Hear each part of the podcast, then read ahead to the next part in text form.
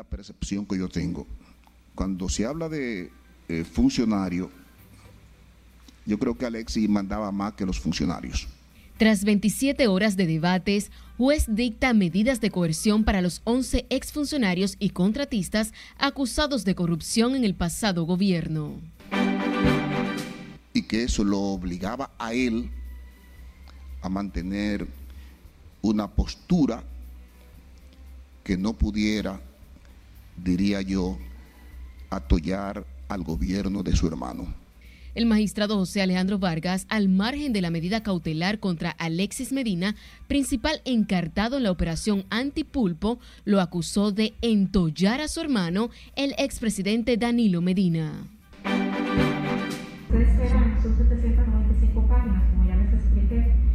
Y la Fiscalía del Distrito Nacional presenta acusación formal contra 43 integrantes de la red narcolavado de César el Abusador y en una medida destinada a frenar el COVID-19, el obispo de la diócesis de Higüey cancela las celebraciones del 21 de enero con motivo del Día de la Altagracia.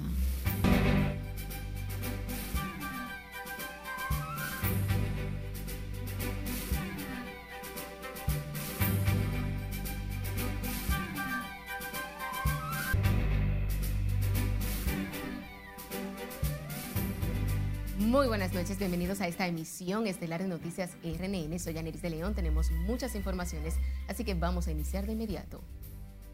Luego de tres días de una intensa jornada en la que RNN tuvo cobertura continua en el caso denominado Antipulpo, hoy finalmente el juez Alejandro Vargas tomó la decisión con los 11 imputados que consiste en prisión preventiva, arresto domiciliario, garantía económica y colocación de grilletes a los encartados por corrupción administrativa. José Tomás Paulino tiene la historia.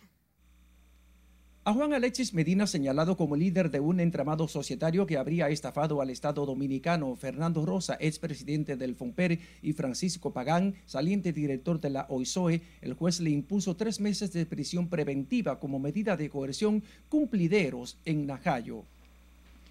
Juan Alexis Medina Sánchez, Francisco Pagán Rodríguez, Aquiles Alejandro Christopher Sánchez, el juez entiende que hay mérito suficiente para que ellos vayan a cumplir prisión preventiva por tres meses, ordenando su revisión para el primero de marzo del año 2021, disponiendo que sea el tercer juzgado de la instrucción que tenga a su cargo el control de la fase preparatoria y ordenando a la vez que los imputados sean cumplan esta medida en el CCR San Cristobalense.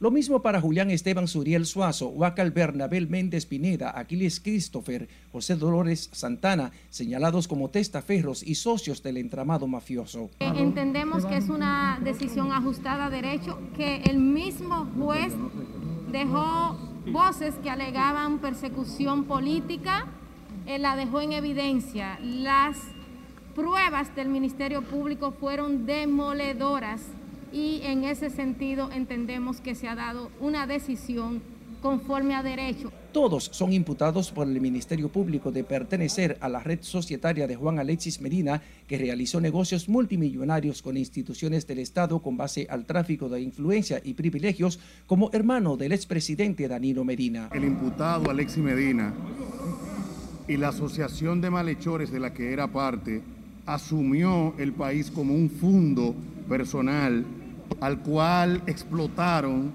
eh, de manera indiscriminada y los resultados de la decisión que ha dado el juez Alejandro Vargas en el día de hoy son la consecuencia de esos actos que depredaron el, eh, los fondos públicos y el erario eh, de República Dominicana.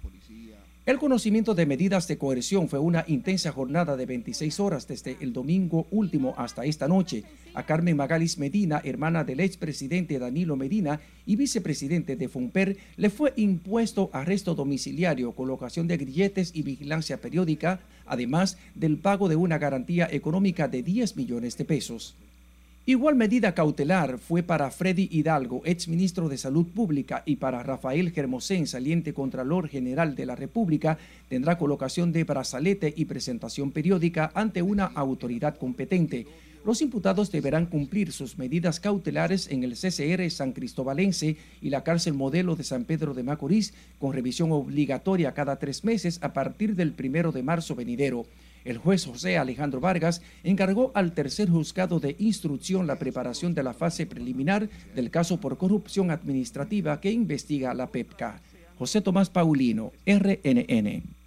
Y tras ser impuestas las medidas de coerción a los 11 imputados entre exfuncionarios del pasado gobierno y presuntos testaferros por el juez de la Oficina de Atención Permanente del Distrito Nacional, Alejandro Vargas, la defensa de algunos imputados advirtieron que apelarán la decisión. Nuestro compañero Jesús Camilo está en directo desde el Palacio de Justicia de Ciudad Nueva. Conectamos contigo, Camilo. Gracias, buenas noches. Así es, luego de impuestas las medidas de coerción, algunos de los abogados se mostraron conteste con la decisión, mientras otros advierten que la apelarán. Los primeros en salir al frente a la decisión del juez Alejandro Vargas fue la defensa de Francisco Pagán y Juan Alexis Medina. Al imponerle tres meses de prisión preventiva como medida de coerción a sus defendidos, Carlos Salcedo advirtió que apelará la decisión, ya que las imputaciones carecen de fundamentos legales. Y en este caso particular, el Ministerio Público lo que ha hecho es simplemente reunir pruebas de cargos que ninguna de ellas son servibles para los fines del proceso. Pero, lógicamente, en el proceso demostraremos que eso se destruirá totalmente. De su lado, los abogados del ex Contralor General de la República, Rafael Germosén, y Freddy Hidalgo, ex ministro de Salud Pública, se mostraron conteste con la medida de coerción impuesta a sus clientes. Y entendemos que en su conjunto la resolución ha sido ajustada a la realidad del momento y a la realidad de los hechos que le fueron presentados al magistrado. Lo que sí importa es, en términos generales, la satisfacción de que el juez no reprochó su conducta porque su conducta durante esa gestión no fue reprochable. Contrario a esa posición, la defensa de Fernando Rosa rechazó la medida coercitiva consistente en tres meses preventivos, lo que según explicó no se ajusta a la realidad de los hechos. Que Fernando no tuvo nada que ver con eso y todo estuvo documentado, que no hay nada ilícito ni nada mal hecho. No hay una contactación del Ministerio Público ni un peritaje que esa panadería y su equipo no estuvieran ahí. La Oficina de Atención Permanente impuso medidas de coerción a los 11 imputados entre exfuncionarios del pasado gobierno y presuntos testaferros consistentes en arrestos domiciliarios, garantía económica, impedimento de salida del país y presentación periódica, entre otras. Luego de esta decisión, es el Ministerio Público quien dispondrá del traslado de los imputados a cumplir la coerción a los distintos centros carcelarios. Es todo lo que tengo por el momento. Regreso contigo al set de noticias. Te agradecemos, Camilo, por este reporte en directo desde el Palacio de Justicia de Ciudad Nueva. Más sobre este caso. La retención de un cheque de 6 millones de pesos, supuestamente producto del pago de honorarios del imputado Alexis Medina, el abogado Carlos Salcedo, generó un incidente entre la barra de la defensa del acusado y la directora de persecución Jenny Berenice Reynoso. Miguel Ángel Núñez completa esta información. Ya qué, si no hay argumento en el momento. no, eh, ella no va a referirse a eso ya. El juicio por medida de coerción a 11 imputados de corrupción del pasado gobierno tuvo momentos subidos de tono. Porque decían anoche que no hay estafa. Nosotros estamos mostrándole al tribunal que sí, que es incierto, que es fácil pararse aquí a mentirle al tribunal.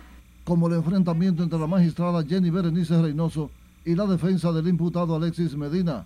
Ya ella está diciendo que tiene ese dinero y eso reconoce que es su honorario y va a tener que devolvérselo. Un supuesto cheque de 6 millones de pesos, incautado al doctor Carlos Salcedo, fue la manzana de la discordia entre las partes.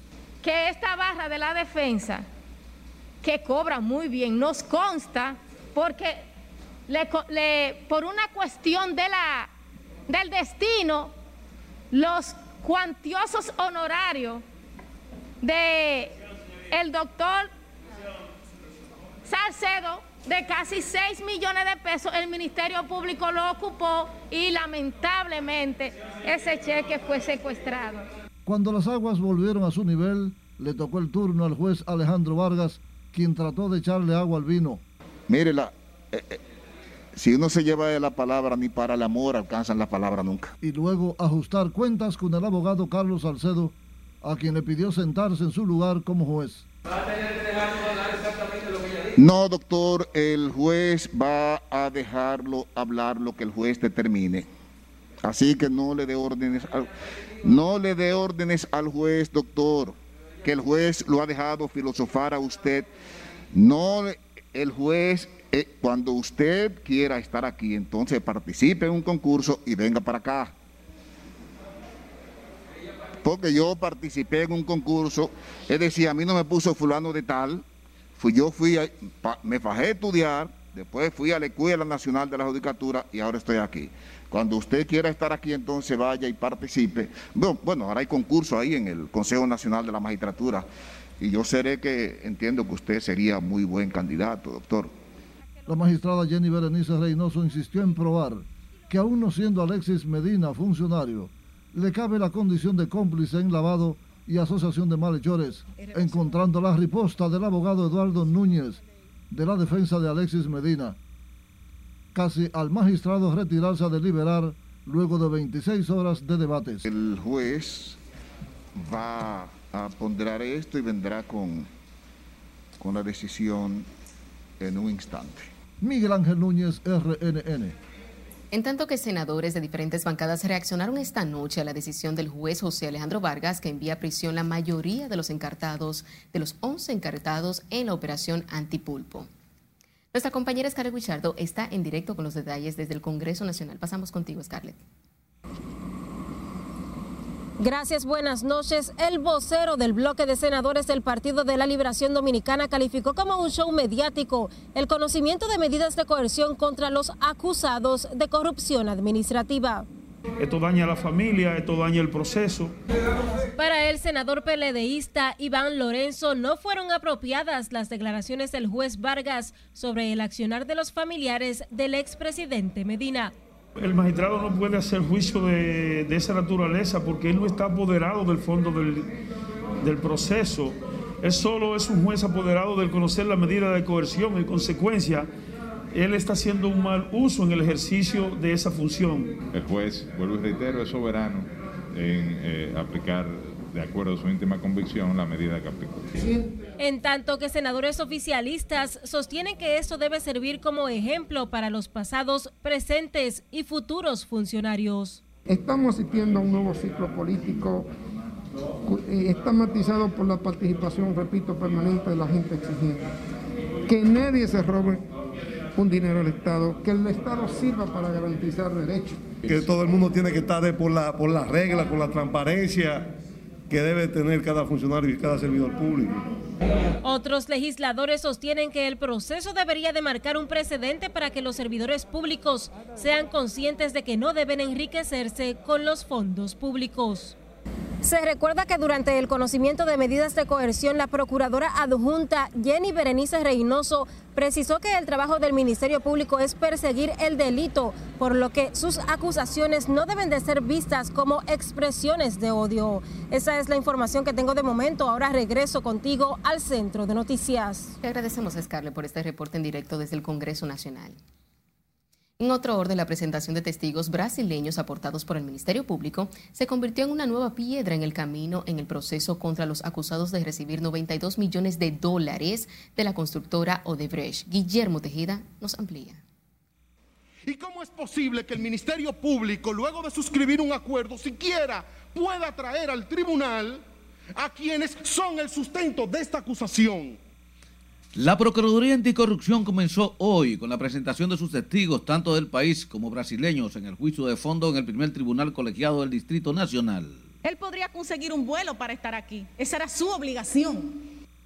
Pero se encontró de frente con los abogados de la defensa, que cuestionaron que el testigo a cargo, Maricio Danta Becerra, ofreciera su testimonio por videoconferencia. Esto, es, no puede ser desconocido para las partes por muchas razones. Primero porque lo han utilizado las propias partes aquí. Y segundo porque si para las partes, si para algún abogado de la defensa este acuerdo fuera reconocido, los primeros en pedir que se decrete la indefensión sería por nosotros. Para el caso de Mauricio Dantes Becerra, ni aplica el artículo 200, ni aplica tampoco las reglas de videoconferencia en razón de que es un testigo que ha comparecido y ha quedado citado para la audiencia de hoy a cargo del Ministerio Público. Por tanto, nosotros ratificamos nuestras conclusiones. Este incidente fue detenido por el tribunal, que rechazó los argumentos del Ministerio Público y ordenó la conducencia del funcionario de Odebrecht. Que ese testigo no se encuentra disponible. Segundo, dicta orden de conducencia en contra del testigo Mauricio Dantas Becerra en virtud de su incomparecencia injustificada, no obstante citación regular y válida. Tercero, ordena la continuación del juicio. Sin embargo, los jueces dejaron sin efecto la medida contra Danta Becerra y ordenaron que sea citado nuevamente tras ser uno de los testigos que el Ministerio Público tiene como estrellas en la acusación. Será el primero de los testigos a declarar en el juicio que se reinicia el próximo jueves. Guillermo Tejeda, RNN. Y seguimos con temas judiciales. La Fiscalía del Distrito Nacional depositó hoy formal acusación contra 43 integrantes de la red de narcolavado que dirigía César Emilio Peralta, el abusador preso en Colombia. Según las investigaciones, la red movilizó unos 13.500 millones de pesos. Son 795 páginas, y muchas pruebas, eh, porque creemos que una de las acusaciones más grandes y más importantes que también puedo citando la Fiscalía del Distrito Nacional conjuntamente con lavado de activos. Ha habido un personal que desde el día 1 se ha entregado arduamente para que este trabajo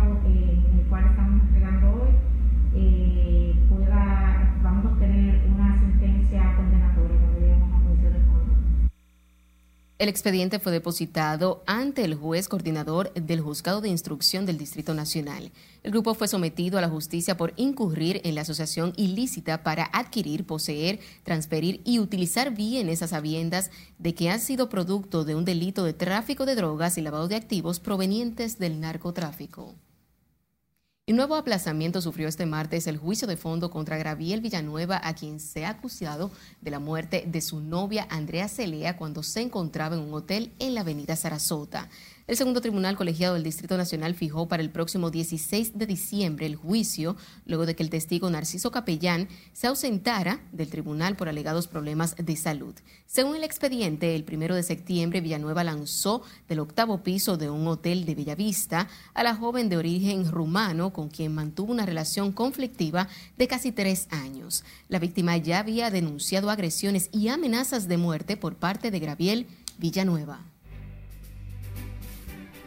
Y recuerde seguirnos en las diferentes cuentas de redes sociales con el usuario arroba noticias RNN y a través de nuestro portal digital www.rnn.com.do porque actualizamos todas las informaciones las 24 horas del día, los 7 días de la semana. Nos vamos a la pausa, pero no le cambie porque al regreso sabrá por qué la Iglesia Católica ha cancelado la celebración de las peregrinaciones a Higüey con motivo del Día de la Altagracia. Bueno, yo creo que se- hemos visto que en los últimos meses ha habido una reactivación, una activación de la, de la economía. Y lo que dicen los empresarios sobre la reactivación económica en una visita al presidente de la Suprema Corte de Justicia. Más al volver, siga con RNN, emisión estelar.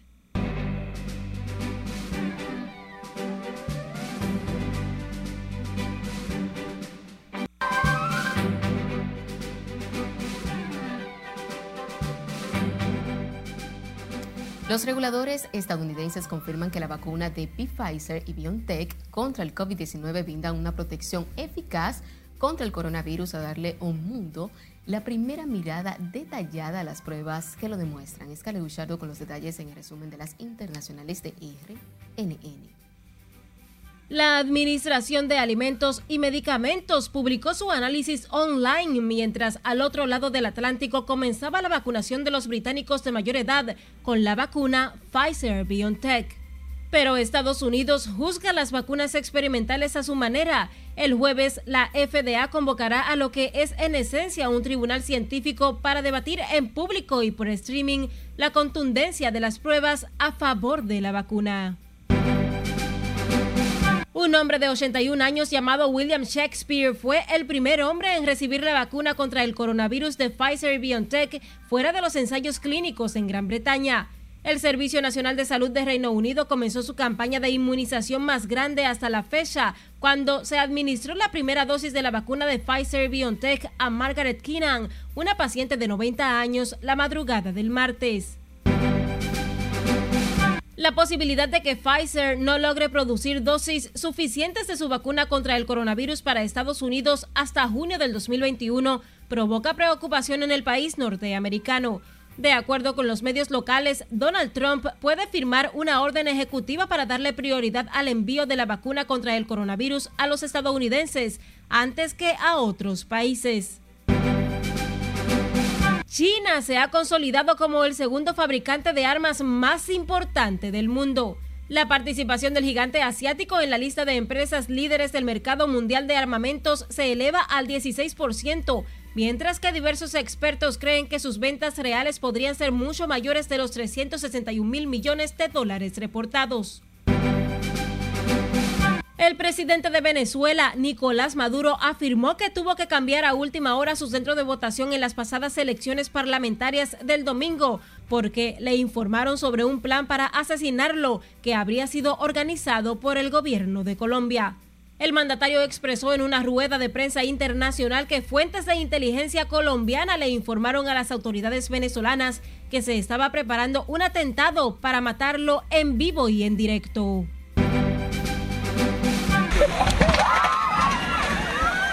Y terminamos en Tailandia, donde una treintena de reinas de belleza cayeron en un estanque al desmoronarse un puente colgante mientras participaban en el segundo día del concurso Miss Tailandia en Chiang Mai. Las mujeres estaban visitando un restaurante y posando para fotos en el puente cuya estructura no soportó su peso y se derrumbó. Tres jóvenes fueron hospitalizadas con heridas leves, pero ya han sido dadas de alta tras un chequeo. En las internacionales es Carelet Guillardo, RNN. Ahora retomamos con las noticias nacionales. Más dominicanos detenidos en Puerto Rico transportando cargamentos de cocaína. Dos dominicanos figuran entre los cinco detenidos con 403 kilos de cocaína decomisados cerca de Cabo Rojo, en la vecina isla. El alijo de cocaína está valorado en 11 millones en el mercado negro, según explicó Johnny Morales, director de operaciones aéreas y marítimas del Caribe. La droga era transportada en dos embarcaciones próximo al faro de Cabo Rojo y cerca de la isla Lobos, en la costa este de Puerto Rico, respectivamente. Continúa avanzando el proceso para eliminar los procesos burocráticos en la expedición del pasaporte dominicano. El director del organismo, Néstor Julio Cruz Pichardo, designó hoy una comisión para trabajar en la modificación de la ley 549 que crea la Dirección de Pasaportes.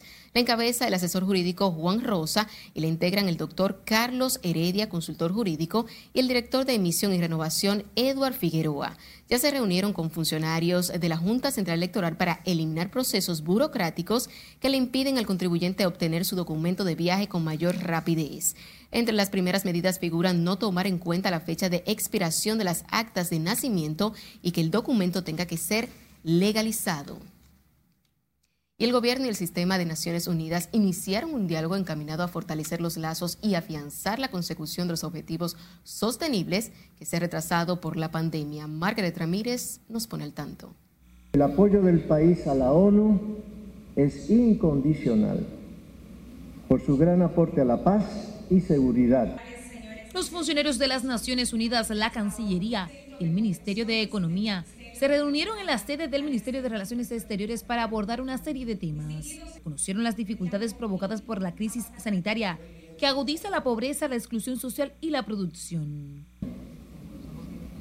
Por tanto, esperamos fortalecer aún más los canales de comunicación, de coordinación y de implementación para acelerar el paso, pues solo una década nos queda por delante, rumbo al 2030. El ministro de Economía, Miguel Seara Hatton, resaltó que uno de los pilares promovidos es el trabajo coordinado permitiendo el uso eficiente de los recursos. Es indudable que la principal prioridad en el gobierno dominicano hoy día es el empleo y tenemos que trabajar directamente para mejorar las condiciones de empleo porque es la base de poder garantizar una prosperidad compartida. La seguridad alimentaria, la sostenibilidad ambiental y la pobreza son áreas que se definirán en este diálogo. Para mejorar la calidad, la relevancia y la coherencia de nuestro asesoramiento sobre políticas públicas para un desarrollo más inclusivo, resiliente y sostenible, sin dejar a nadie atrás, como lo mandata la Agenda 2030. A partir de este encuentro, las autoridades dominicanas se reunirán cada seis meses con los organismos representantes de las Naciones Unidas para dar seguimiento a los proyectos que de manera conjunta se ejecutan en el país. Margaret Ramírez, RNN.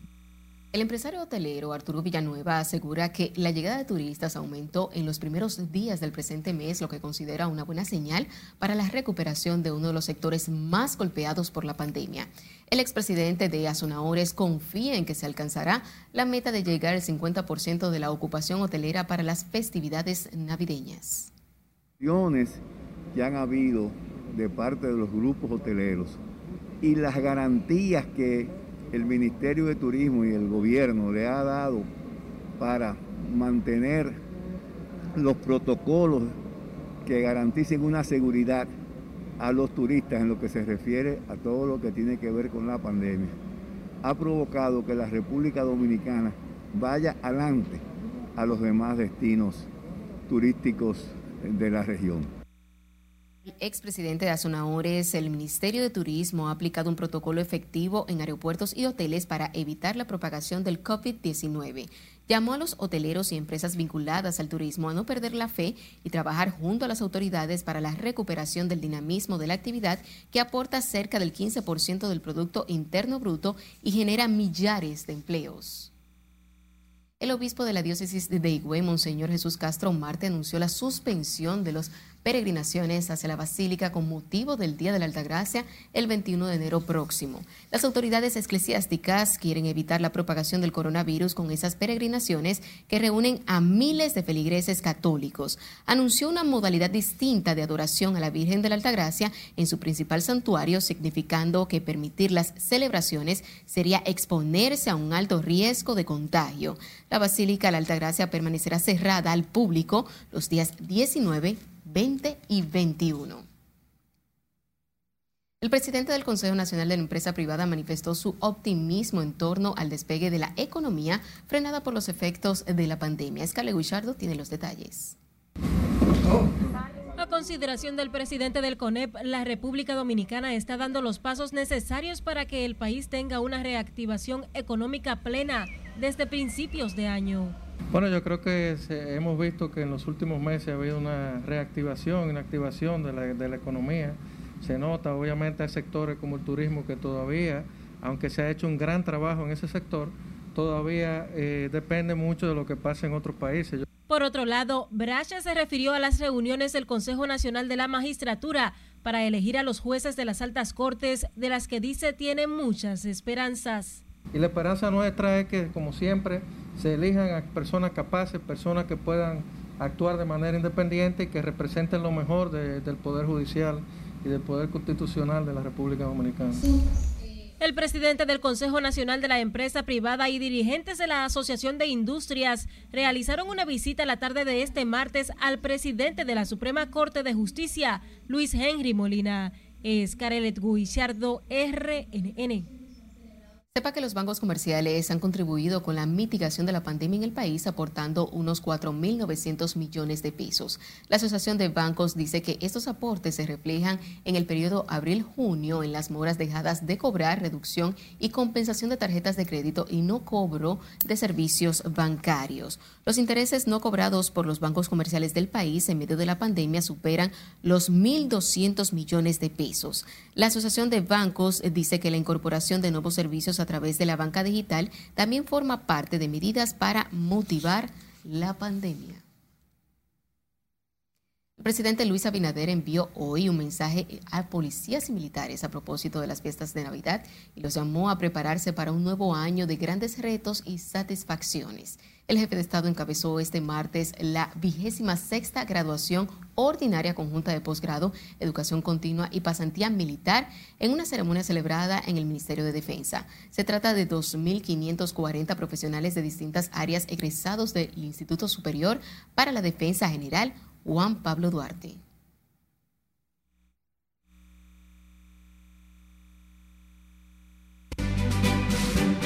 Luego de este bloque comercial, la alcaldesa de la capital también con coronavirus, al igual que sus padres.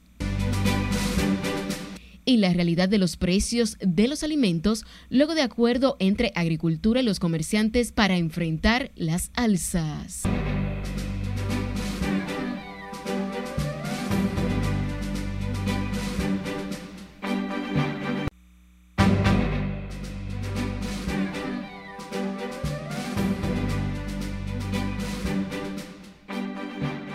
Agradecemos su sintonía, seguimos con más informaciones. Las cancelaciones de médicos y empleados administrativos están afectando las labores en el Hospital Alejandro Cabral de San Juan de la Maguana, donde algunas áreas están acéfalas por despidos de los encargados. Julio César Mateo nos dice más. El centro de salud no está funcionando a su plena capacidad por falta de personal médico, de conserjería y de seguridad. Eh, tenemos la situación de que tenemos escasez de personal, sobre todo en este caso de personal médico. Así lo denunció la presidenta del Colegio Médico en San Juan, doctora Belkis Lorenzo, quien dijo que por esa situación muchos pacientes llegan al hospital y se marchan a sus hogares sin ser atendidos. El hospital eh, permitió, aceptó y buscó una cantidad de médicos, dentro de ellos médicos generales, médicos familiares, y ellos han estado trabajando Indicó que la falta de personal en el hospital Dr. Alejandro Cabral se debe a situaciones y a cancelaciones dispuestas en las últimas semanas en ese centro asistencial. Según la presidenta del gremio médico, durante la pandemia se han incrementado la cantidad de pacientes que acuden al centro de salud no solo por el COVID-19, sino por embarazos y otras dolencias, sobrecargando la jornada laboral. En San Juan de la Maguana, Julio César Mateo, RNN. Entérese de que Carolina Mejía, alcaldesa del Distrito Nacional, informó este martes que fue diagnosticada como positivo al COVID-19. A través de su cuenta de Twitter, Mejía informó que se encuentra bien y que hasta el momento no presenta ningún síntoma propio de la enfermedad. Estoy siguiendo el tratamiento médico y con la bendición de Dios estaré retornando pronto a mis labores por la ciudad, escribió la alcaldesa. Se recuerda que recientemente el expresidente Hipólito Mejía y su esposa, doña Rosa Gómez de Mejía, también dieron positivo a la pandemia del coronavirus. Otros 492 nuevos casos de coronavirus se han registrado en el país en las últimas horas para completar 149.630 afectados por la enfermedad.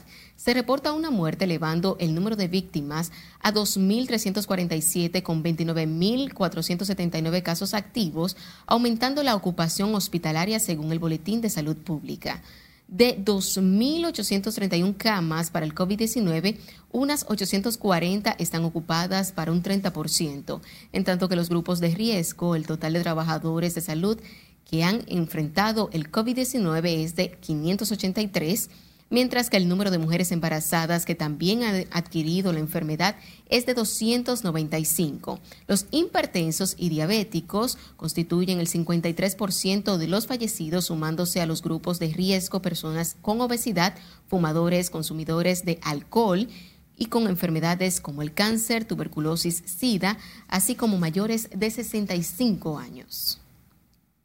En otra información, los precios de los productos de la canasta básica han comenzado a experimentar rebajas, según confirman comerciantes y consumidores que acuden a los mercados de la capital. Sin embargo, los productos terminados y enlatados propios desde la temporada navideña registran alzas. Si le dice aquí, no tiene la historia.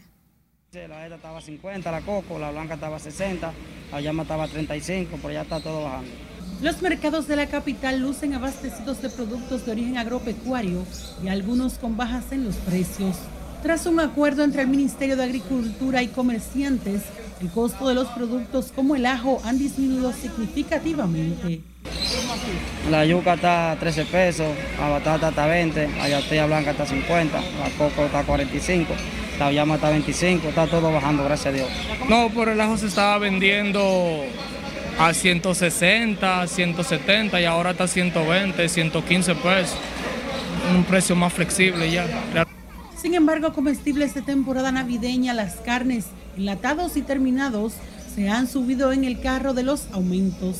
La demanda es muy alta, el precio ha seguido subiendo y hasta principios del mes de enero no se vislumbra una baja. en los precios del huevo.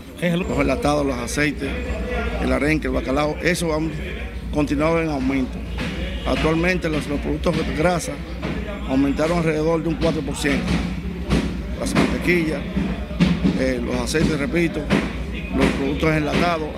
Los consumidores tienen sus reservas en torno a la reducción de los precios de la comida. Bueno, yo aquí no vuelvo de barato que están. Súper. Yo, yo soy de San Cristóbal y allá está mucho más barato que aquí. Los vendedores de los mercados y comerciantes aseguran que con la reducción de los precios de los comestibles, las ventas comienzan a presentar mayor dinamización. Sila Aquino, RNN. En otro giro informativo, el partido Alianza País anunció este martes su oposición a la modificación de la ordenanza 85-09 por el Consejo de Regidores del Distrito Nacional que aumenta la densidad habitacional en varios sectores de la circunscripción número uno. Los voceros municipales de Alianza País entienden que esta decisión de las autoridades del Cabildo capitaleño solo contribuirá a tener una ciudad más colapsada, caótica e invivible.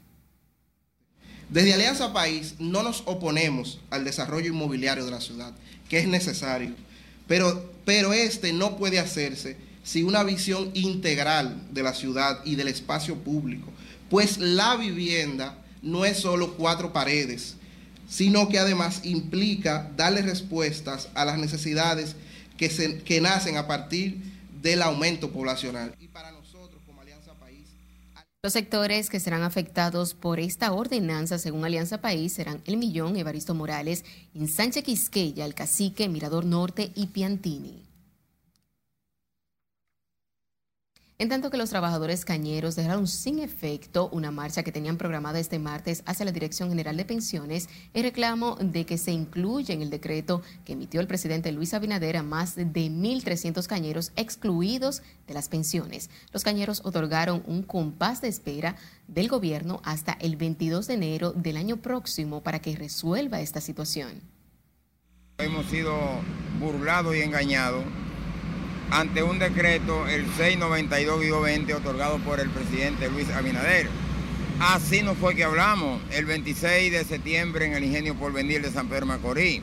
Se habló de que de los 1.610 entregados había que darle la pensión a los 1.610, no a 295 como ellos procedieron ahora.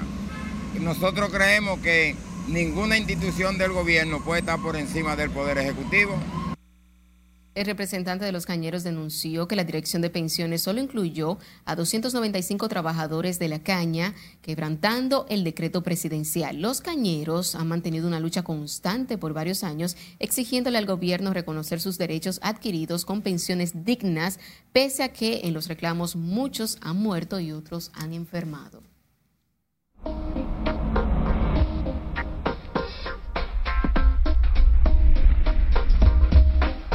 Sepa que desde este miércoles un sistema frontal se acerca a la República Dominicana con nosotros, nuestro compañero Cristian Peralta, quien nos habla sobre los efectos de este evento meteorológico. Gracias, muy buenas noches. Este martes con condiciones del tiempo todavía estables, pero recuerde usted que se va a acercar un sistema frontal, como vemos en las imágenes, se ubica sobre el este de Cuba y entonces su vaguada también interactuando sobre el país, pero entonces se espera que este miércoles, incluso en la noche y también el jueves, pues esté sobre la República Dominicana generando esas condiciones de lluvias. Y atención porque se focalizan mayormente hacia el norte, en el caso de Puerto Plata, también la provincia Espaillat y en el caso de María Trinidad Sánchez y el centro incluso del Cibao con algunas precipitaciones. El sistema frontal pasa sobre el país también se debilita y esto estará generando pues esas lluvias que se esperan, mientras en el día de hoy como podemos visualizar pues importante nubosidad un tanto pasajera mayormente hacia el centro y el oeste de nuestro país. Veamos entonces el modelo de lluvias y observen ustedes esas precipitaciones asociadas a ese sistema frontal, cómo se focalizan hacia el noroeste, el norte y el noreste de nuestro país. Es posible quizás que algunas de estas lluvias pues estén generando ciertas inundaciones urbanas mayormente hacia las provincias ubicadas en esa zona porque precisamente eso es lo que ocurre cuando un sistema frontal pues se debilita es sobre el país y esperemos también ese cambio de las temperaturas que debe sentirse mayormente hacia las provincias ubicadas en la zona de montaña. Así que téngalo usted pendiente y por supuesto que aquí en Noticias RNN estamos muy atentos a lo que trae este nuevo sistema frontal. Esto es lo que tenemos en cuanto a las condiciones del tiempo. Usted continúe ahí con la emisión estelar de Noticias RNN porque como siempre les tenemos mucho más. De nuevo a comerciales, pero no le cambie porque al volver, los daños provocados a dos empresas por fuegos ocurridos esta tarde en la capital y Santiago. Prontamente vamos a inaugurar otro edificio más de, del Cuerpo Especializado de Seguridad Turística. Y las medidas de seguridad que están desplegando para proteger a los turistas extranjeros que visitan el país para pasar la temporada navideña más al regreso.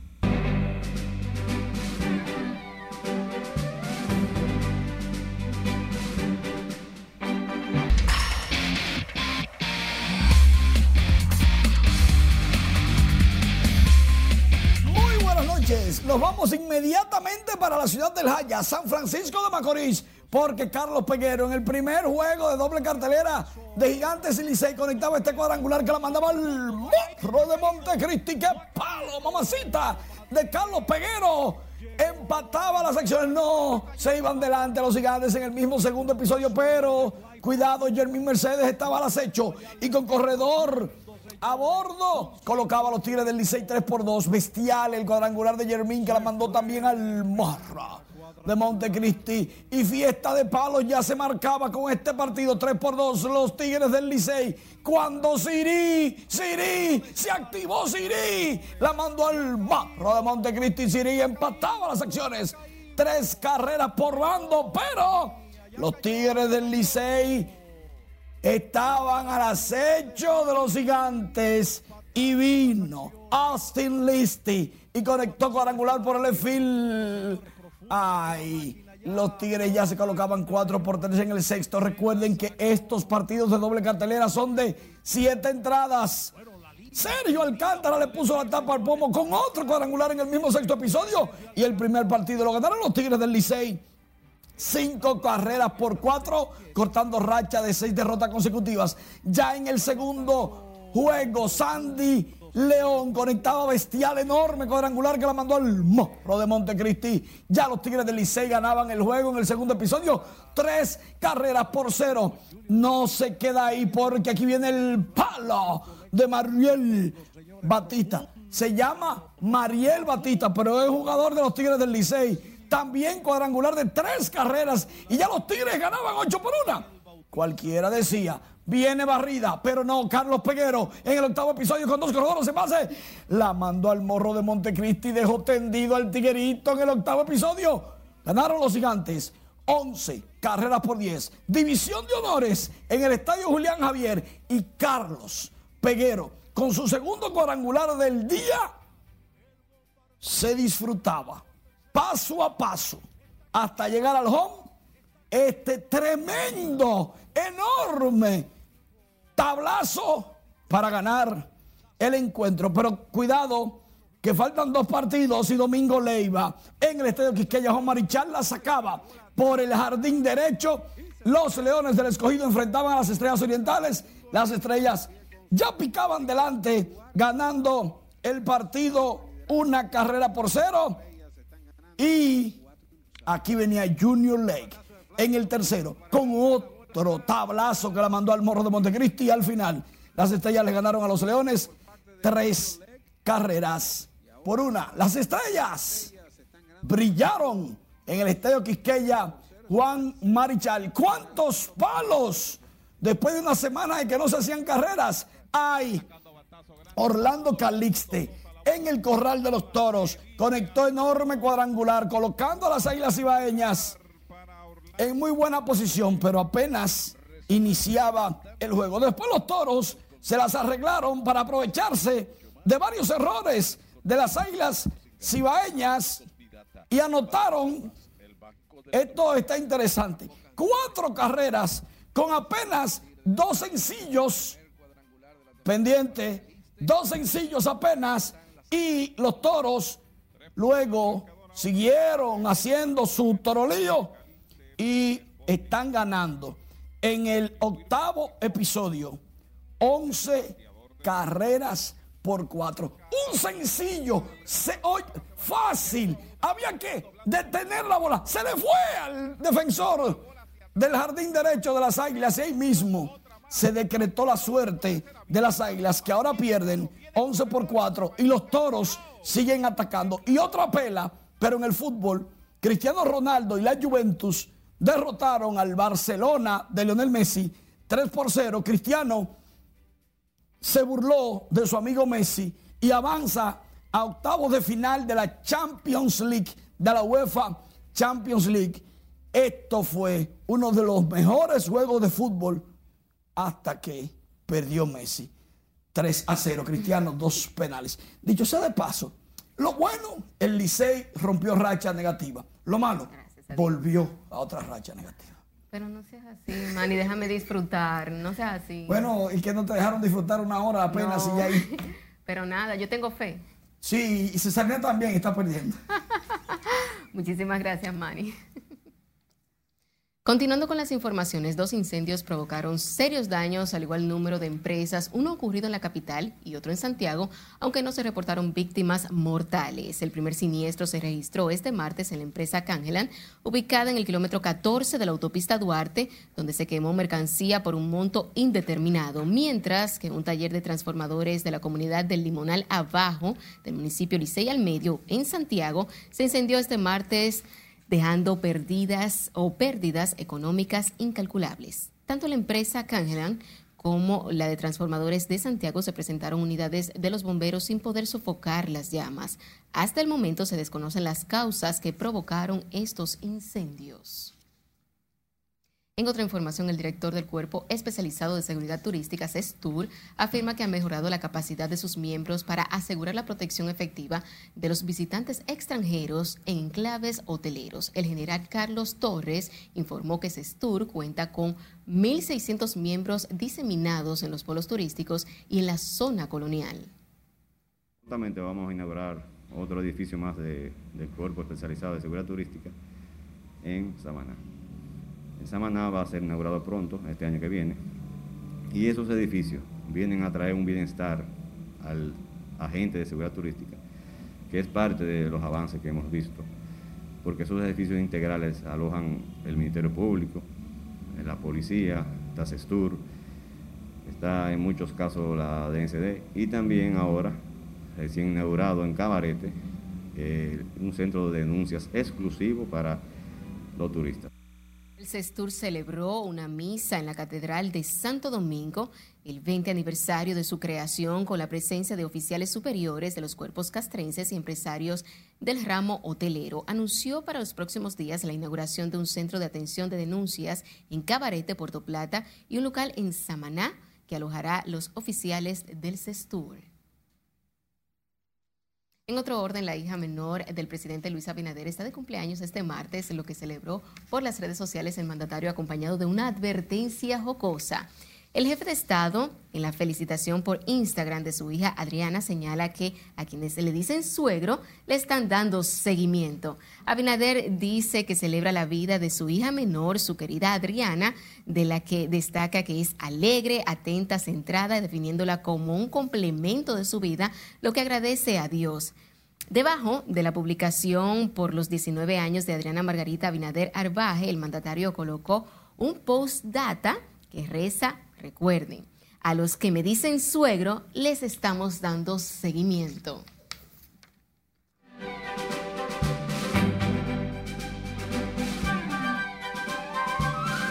Hola, ¿qué tal? Muy buenas noches. Continúa el teatro al aire libre y ahora se traslada al corazón de la ciudad de Santo Domingo. Alista montaje de una tarima y bar móvil al aire libre en la explanada del bar Juan Locuar del Teatro Nacional Eduardo Brito, que servirá para la realización de eventos con presencia de personas. Este concepto reabrirá sus puertas conservando las normas de distanciamiento físico y uso de mascarilla implantado por el Ministerio de Salud Pública. Iniciará el martes 15 de diciembre a las 5 de la tarde con el Kenioque junto a su anfitrión, el humorista y actor Kenny Grullón. El viernes 18 de diciembre a las 5 de la tarde se llevará a cabo la Bohemia de Teresa, mientras el sábado 19 de diciembre a las 4 de la tarde se convertirá en un café teatro con Marina Frías. El bachatero Frank Reyes reveló que rechazó grabar un tema de Romeo Santos porque no estaba de acuerdo con las letras. Es por todos conocido que el rey de la bachata compone todos sus temas y también escribe para otros artistas, como la famosa canción Amorcito Enfermito que grabó Héctor Acosta el Torito, pero Frank sí rechazó uno de sus temas. Y para el cierre de este año difícil y diferente, los premios HIT tienen preparada una celebración única con identidad latina que nos unirá a todos. La quinta edición de sus galardones en la que en medio de brisa del mar y arena en la playa, se festejará y reconocerá a lo mejor y más influyente del arte sonoro en español. El 17 de diciembre, las medidas de bioseguridad serán las principales protagonistas que determinarán este magno evento privado con el fin de salvaguardar la salud e integridad de todos y ser ejemplo a nivel nacional y global. La gala de los premios HIT se adelantará desde las 6 de la tarde, siendo este año un show televisivo sin venta de boletería al público que compartirá toda su magia y alegría con millones de hogares en Latinoamérica y el mundo a través de la señal en vivo de HTV, llegando a más de 30 países, así como vía streaming por los HIT TV. Presentar sus credenciales con el sencillo Ya no me bailas, ¿quién? El cantante y actor dominicano Anthony Álvarez trae a la radio y plataformas digitales su nuevo tema, El Gran Amante, con letras y producción de Remy Núñez, con un seductor audiovisual dedicado a Porfirio Rubirosa y en el que él mismo encarna el personaje, de esta manera le hace tributo a quien fue famoso entre las mujeres como el gran playboy dominicano. Y este martes se cumplen 11 años de la partida física de Luis Terror Díaz, compositor, músico y cantante, quien dejó un importante legado musical que se mantiene fresco con el paso del tiempo. El Terror fue autor de grandes canciones como Baile en la calle, Marola, La Pringamosa, El Guardia del Arsenal, Mi Guachimán y Liborio, y además temas que marcaron de manera significativa el folclore criollo. El 8 de diciembre de 2009, el terror falleció a causa de un infarto y fue el día que marcó la partida física del intérprete de música popular y rock, ícono de nuestras costumbres, persona clave en la carrera de varios artistas, entre ellos Fernando Villalona y Sonia Silvestre. Y sigue vivo, sigue vivo en el corazón del pueblo dominicano, sobre todo en el corazón de los artistas que cogieron su obra y, las, y la hicieron más grande. Hasta aquí diversión feliz resto de la noche. Así es, era una persona muy auténtica y por eso dejó ese